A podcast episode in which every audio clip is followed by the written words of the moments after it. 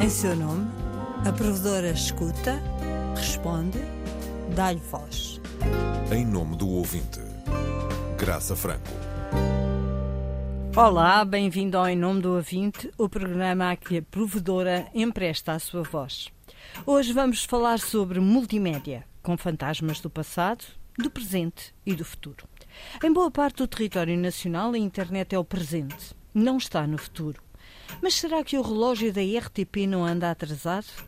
O presidente da empresa, Nicolau Santos, já disse neste programa que quer dar corda ao digital e explicou porquê. Criámos um grupo de trabalho para tentar olhar para várias áreas da empresa. Um dos debates que temos em cima da mesa é se não devemos efetivamente, eh, digamos, centralizar tudo o que temos eh, na área digital. Porquê? Porque eu penso que os nossos sites estão bastante aquém da influência que quer a rádio, quer a televisão tem efetivamente, eh, enfim, para quem nos ouve, para quem nos vê, etc. Isto é, para quem consegue encontrar aquilo que quer ouvir. A página da RTP junta jornalismo e entretenimento rádio, televisão e um sem fim de conteúdos multimédia. Entra em rtp.pt barra zigzag, o site que te dá todo o mundo zigzag. Programas TV, os programas da tua rádio zigzag, os passatempos para ganhar prémios fantásticos, jogos para aprender e divertir e o botão onde em computador podes ouvir a tua rádio em direto, mesmo que estejas a fazer qualquer outra coisa. rtp rtp.pt barra zigzag. Entra num mundo só para ti. Se o som sempre foi mais rápido que a imagem, no online os caminhos para a rádio podem ser tortuosos. A queixa é frequente e já aqui foi deixada por Natália Carvalho, a editora de política da Antena 1 os áudios têm uma menor visibilidade do que as imagens. É preciso notar que estamos num grupo que tem uma televisão, a televisão absorve uh, por maioria a página. A provedora vai tomar nota dessa queixa. E, portanto, nós temos essa consciência dessa dificuldade. Aliás, muitas das pessoas com quem eu lido diariamente se queixam dessa dificuldade. O problema é, de facto, lá chegar. Valerá a pena falar com os responsáveis da página, mas eu não sou de todo a responsável. Não é bem assim. Quem gera informação na página tem múltiplas dificuldades, mas, sobretudo, tem toda uma redação rádio que está muito longe de partilhar a cultura digital first. Por outro lado, a redação multimédia tem uma média etária extremamente alta e não tem um único nativo digital. Mas, sobretudo, a possibilidade de influenciar a busca é praticamente nula. Não depende deles. E o responsável máximo pelo multimédia é João Pedro Galveias. Note uma coisa, esse é um dos grandes problemas de quando nós temos muito conteúdo. E nós temos uma, um portfólio de milhares e milhares e milhares de conteúdos.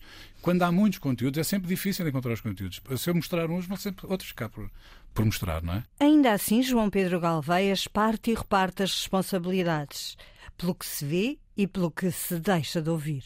O site RTP Notícias é gerido de uma forma que as redações entenderam. Portanto, perguntas sobre como, como funciona editorialmente a redação da RTP terá que colocar aos diretores de informação. Eu não vou conseguir responder isso. Portanto, o que eu lhe posso dizer é as notícias podem entrar em vídeo, áudio e texto em qualquer parte do site de, de informação ou em qualquer parte da aplicação de informação. Há sempre trabalho a fazer. Uh, e nós, com certeza, que estamos abertos a sugestões para melhorar o trabalho e, e, e, temos feito esse trabalho para melhorar. E eu acho que os problemas que os conteúdos de áudio têm são exatamente os mesmos que têm os conteúdos de vídeo, não, não é diferente uns para os outros. Mas isso não me tranquiliza. Porque se há um problema, tem que ser resolvido. O pior é que tudo leva muito tempo.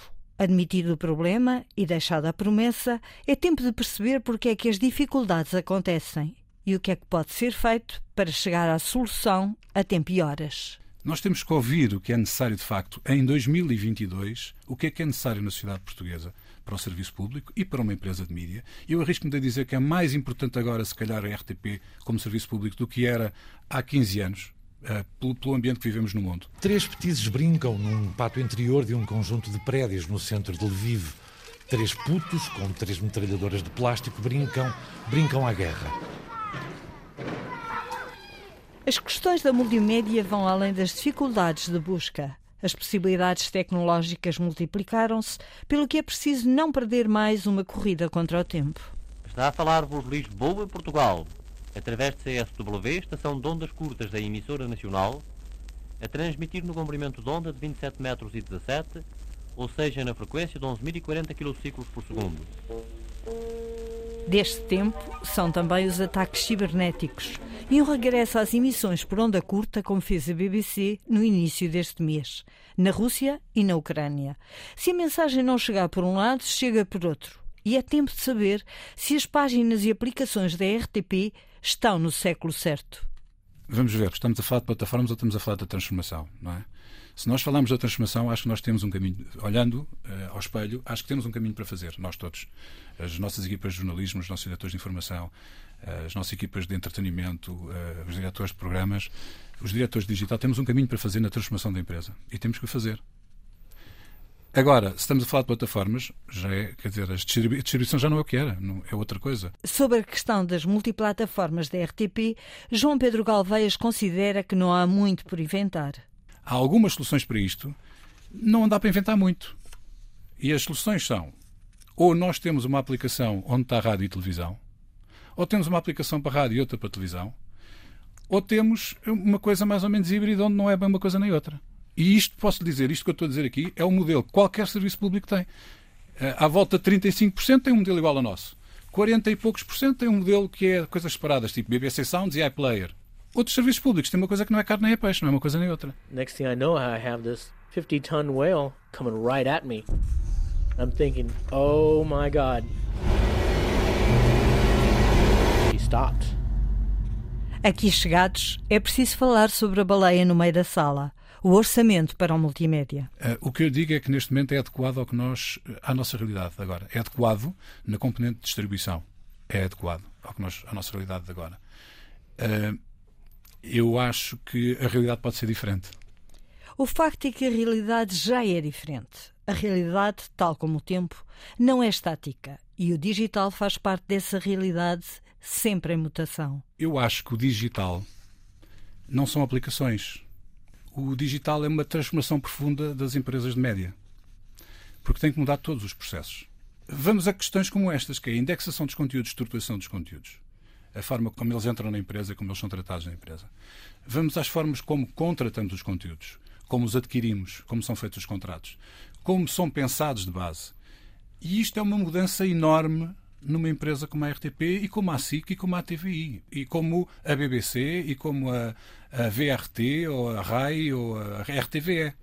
Porque são empresas que estavam habituadas a funcionar e a funcionar nos modelos assentes em transmissões lineares, assentes em domínio total das redes de distribuição e nada disso acontece neste momento. Portanto, o paradigma é diferente. Para já, o diretor do multimédia da RTP promete mudanças nos sites da rádio.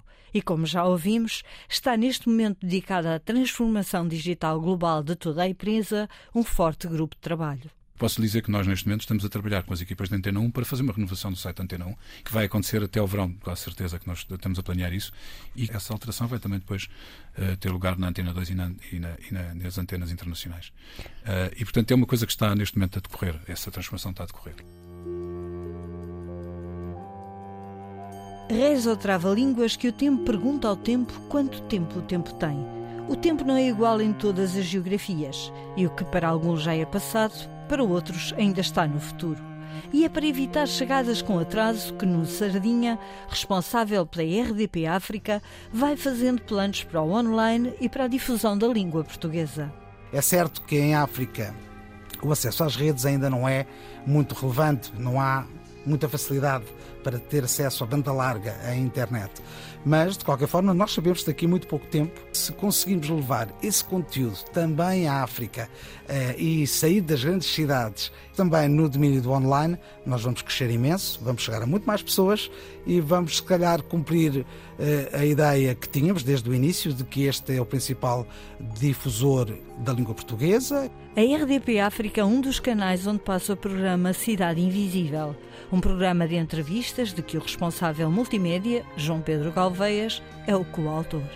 Como a Graça há pouco disse, eu comecei a minha carreira na rádio, não é? Na TSF, como disse. E eu, desde pequeno, que eh, fazia de conta que era radialista, com 7 anos, 8 anos. E, portanto, eu diria que a rádio é uma das grandes paixões da minha vida, que eu abandonei durante 20 anos e depois voltei, tive sorte de conseguir voltar a fazer agora nos últimos anos aqui na Antena 1. Na periferia da nossa sociedade há um caldo de cultura e conhecimento. A Antena 1 entra agora na Cidade Invisível, um sítio que está mesmo à nossa frente, mas normalmente passamos-lhe ao lado. Portugal, é, para ser, para ser sincero, Portugal nunca me aceitou como português. O programa Cidade Invisível é emitido pela Antena 1, RDP África e RDP Madeira e dá voz a pessoas que conseguiram soluções para os problemas das comunidades das periferias. Hey, I'm Jad Abumrad. And I'm Robert Krulwich. This is Radio Lab. Today's hour Animal Minds, Animal Minds. Right. A fechar este programa, entregamos uma sugestão da lista de escutas do diretor de multimédia da RTP, é da Rádio Lab, um podcast da estação de rádio pública de Nova York, a WNYC. Era uma história muito interessante sobre um salvamento de uma baleia ao largo de São Francisco.